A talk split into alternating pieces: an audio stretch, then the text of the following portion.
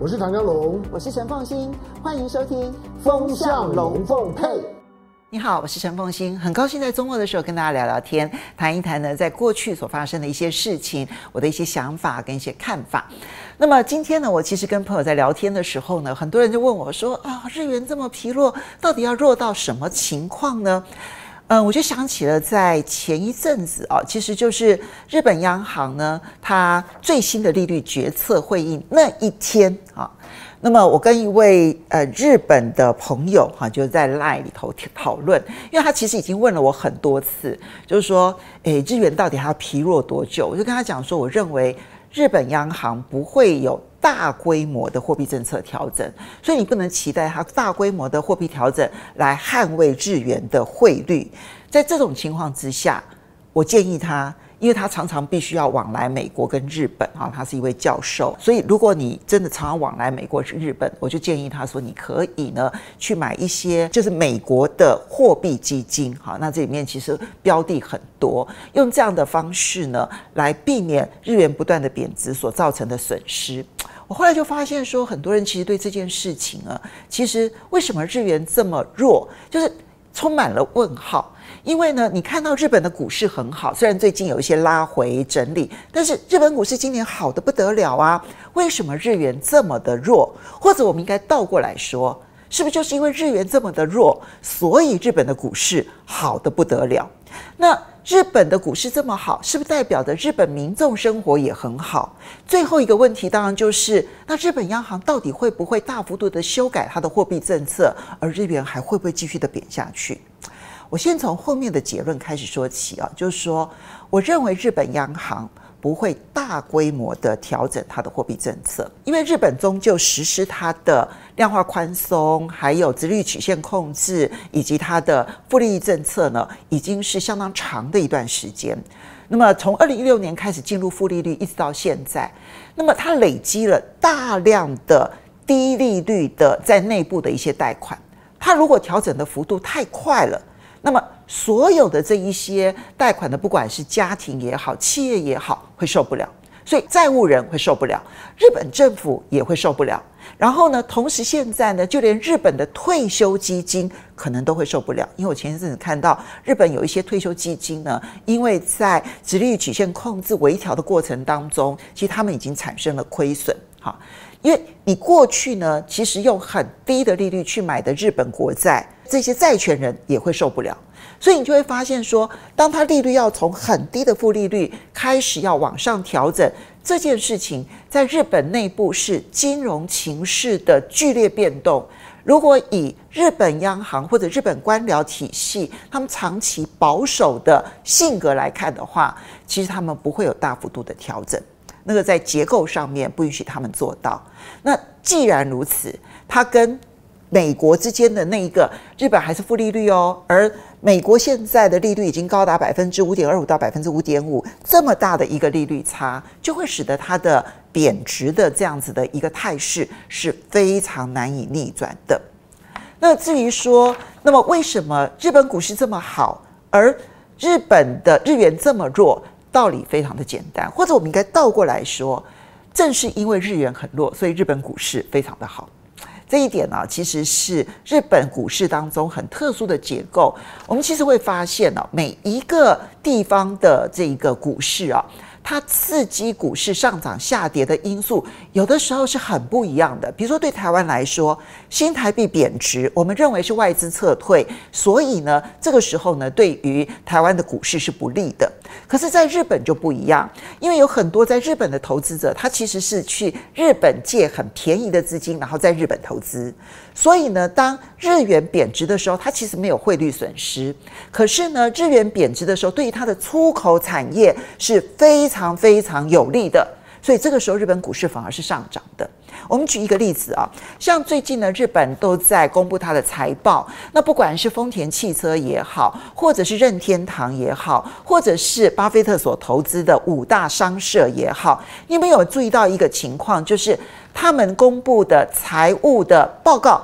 以及财务预测，通通往上调。全部往上调，那你仔细去看里面的结构，那么就它整个的销售的就单位数来看的话，没有太大的变动。比如说以任天堂它所卖的这个游戏机一千五百万台，它其实没有上调，可是它上调营业利益，原因很简单，它的任天堂机器全世界卖，那卖了给全世界之后呢，把它换回日元之后，哇，那日元贬值，相对贬值情况之下，就是它可以换回更多的日元。它就在营业利益上面就可以有很大幅度的上调的一个空间，所以日元的贬值对于日本的跨国企业，尤其是做海外生意的这些出口产业而言，是再好不过的消息。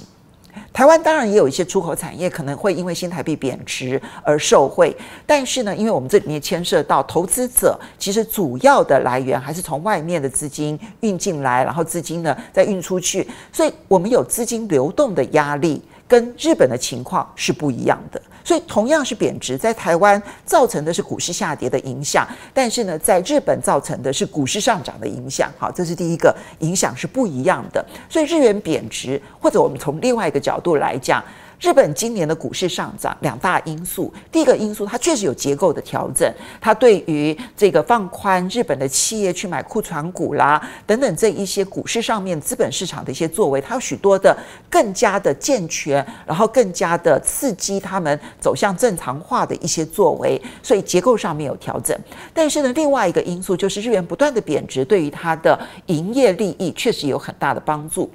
但是呢，接着我们就要来谈说，问题是这些日元不断的贬值，对于日本的民众又会产生什么样子的影响？最近日本呢才刚刚公布了他们最新的对于日本民众的实质薪资所做的调查。这个实质薪资啊，是指说我名目上拿到的钱，然后扣除掉通膨之后，然后我实际上面的这个实质薪资是成长还是负成长？就是我到底我的薪水有没有被通膨吃掉了啦？加薪来不来得及抵得抗抵抗得了物价上涨？就是这个意思。你知道他已经连续十八个月实质薪资是负成长的十八个月，而且这个负成长的幅度其实还不小。但负成长在最新的调查九月份大概是负成长百分之二点四，这也使得日本家庭的支出其实节衣缩食，支出减少了百分之二点四，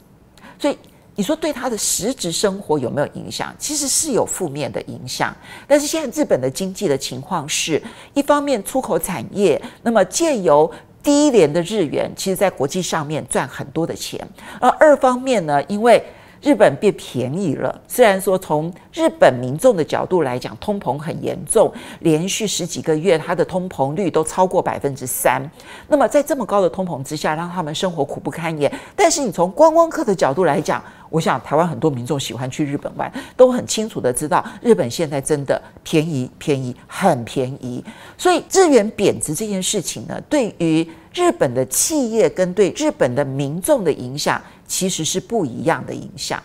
那因此，我们就要来看哦，那这个通膨，当你长期来看的话，对民众的伤害这么的大。难道日本政府不想要去变动它吗？尤其是你当初的负利率、你的超级宽松货币政策，你的目标不就是希望能够通膨率能够达到百分之二？现在已经连续这么长的时间，通膨率都超过百分之三了，你为什么还不调整你的货币政策呢？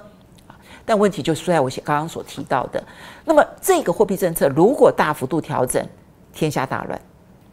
怎么个天下大乱法呢？它有两个很重要的工具啊，第一个就是负利率，到现在为止纹风不动，仍旧是负利率啊。但是呢，第二个部分呢，就是它的这一个直利率曲线控制。所谓的直利率曲线控制，就是其实我们一般来讲，所有的债务都是一样，越短期利率越低，越长期利率要越高。我们要给它期限溢价，哈，就这个溢出来的溢，哈，期限溢价。那同样，你去存定存也是一样啊。你存一个月期很少，然后呢，到了一年期可能会高一点点。如果五年期，你会更高一点点。这都同样的道理，就是越长时间的定存，它其实得到的利率应该是要越高。好，那这叫直率曲线控制。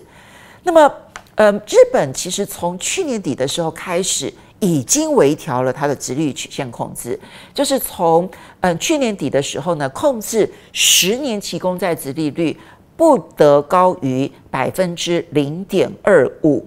那你说这是规定吗？不不不不，这是用日本央行进场调节的方式来达到这样的结果，就是当你的直利率。一直升升升升升，也就代表有人在抛售债券，然后使得它呢升到零点二五的时候，日本央行就会进场把这些债券买下来，让这个利率低于百分之零点二五，不会再往上调。它从去年底开始呢，把它从百分之零点二五开始往上调到百分之零点五哈，然后接着呢，在今年七月的时候呢，再把它调到呢大约是百分之一。好，以内，但是呢，他说我们其实是弹性调整，所以市场就一直在测试啊，你是零点七呢，还是零点八呢，还是零点九呢？那最新的他的所做的这个结果呢，是说我们大概会弹性在百分之一上下，于是市场就根据这个微调判断，日本央行可能会放手让十年期公债殖利率可以上升到百分之一，甚至于更高一点点。光是这个消息，就使得日本的国债殖利率开始出现了攀升。原本大家还在测试那个百分之零点八，现在已经到了百分之零点九多了。那眼看着就要挑战百分之一，可是殖利率往上，那就代表的债券被抛售，还代表了一件事情，就代表呢，它的公债的殖利率获利啊，跟它现在的这一些存款之间的利差。差很大，目前它的十年期公债殖利率大概是百分之零点九多，可是你知道吗？他们很长一段时间，那么日本的存款户啊，它的定存利率是百分之零点零零二，好，两个零好像 好低哦。但因为利差很大，所以现在呢，在日本啊，就包括了三菱 UFC，还有包括了三井住友，都宣布了，就是呢。他们调高他们的定存利率一百倍，哦，听起来一百倍很多，其实就是从零点零零二上调为百分之零点二。那你说，那你你你为什么要这样上调？你这不是成本增加很多？No No，你要想的是那边的公债殖利率已经到百分之零点九了，我这边收零点二，然后我那边去投资零点九，我中间就赚了零点七个百分点的价差，所以它就立刻使得。在金融行为上面已经出现了变化，但是这个变化不足以去撼动日本跟美国这庞大的利差，这个利差是超过五个百分点的利差。所以，嗯，当日本央行呢，它微调它的直利率曲线、控制直利率曲线的政策之后呢，你就发现到说呢，日元曾经一度小幅度的升值。可是很快市场就发现，哎，你这个微调等于是没有调，你对日本国债有点影响，可是基本的利率差距结构没有太大的调整，这一来就立刻使得日元贬破了一五零的关卡。那么在上个礼拜呢，一度因为美元的大幅度的贬值，那使得呢，那么日元呢又重新升回了一五零关卡以内。可是在这两天又很快的那么贬破了一五零之后呢，就继续朝着一五一的方向前进。那么，嗯，我必须说，我认为以日本的政治结构也好，或者他们的官僚体系结构也好，如果说我们仔细去思考，或者你仔细的去做计算啊，就是说，它一旦调整了负利率政策，然后呢，放宽了这个利率的殖利率曲线控制，然后到完全没有控制的这种情况的话，它一定会出现极大的金融混乱，而且会有许许多多的。内部的一些债务人的困难的问题，以及债权人面对的短期亏损的问题，有这么大的一个剧烈的一个变动的情况之下，我不认为日本央行有这样子的决心或者勇气去面对这样的混乱。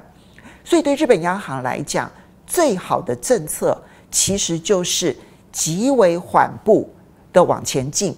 然后呢，希望等待。美国联准会降息，然后来减少美国跟日本之间的利差，从而解决这个问题。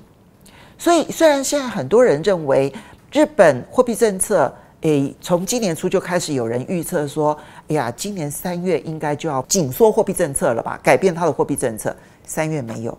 六月没有，九月没有，十月没有。我比如说到明年春天，我都不认为会有。那么要等待未来的情势，你才会去确定它的方向，但我认为短期之内它都不会有。未来半年之内，你都不可能看到它的货币政策出现大幅度的改变。殖利率曲线微调，这是有可能的。原因很简单，因为当美国的殖利率这么高，而日本的殖利率还低在百分之零点二五、百分之零点五的时候呢，日本央行必须要花很多的钱去把那一些抛售的债券通通收回来。日本央行也担心，它恐怕没有这么多的这一些资金，同时也会造成它的通膨问题，同时也会造成它的货币贬值，所以它必须要减少它收购的债券的量，所以那这样子就必须要放宽它的殖利率，这是它被迫非做不可的事情。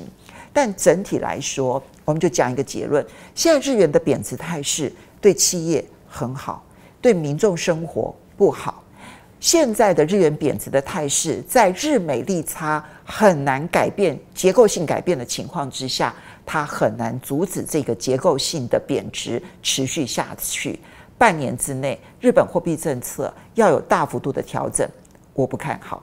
那以上呢，就是跟大家来分析呢，我对于现在呢日本的货币这件事情呢所做的一些想法，提供给大家做参考。很高兴在周末的时候跟大家聊天，下个礼拜再见喽，拜拜。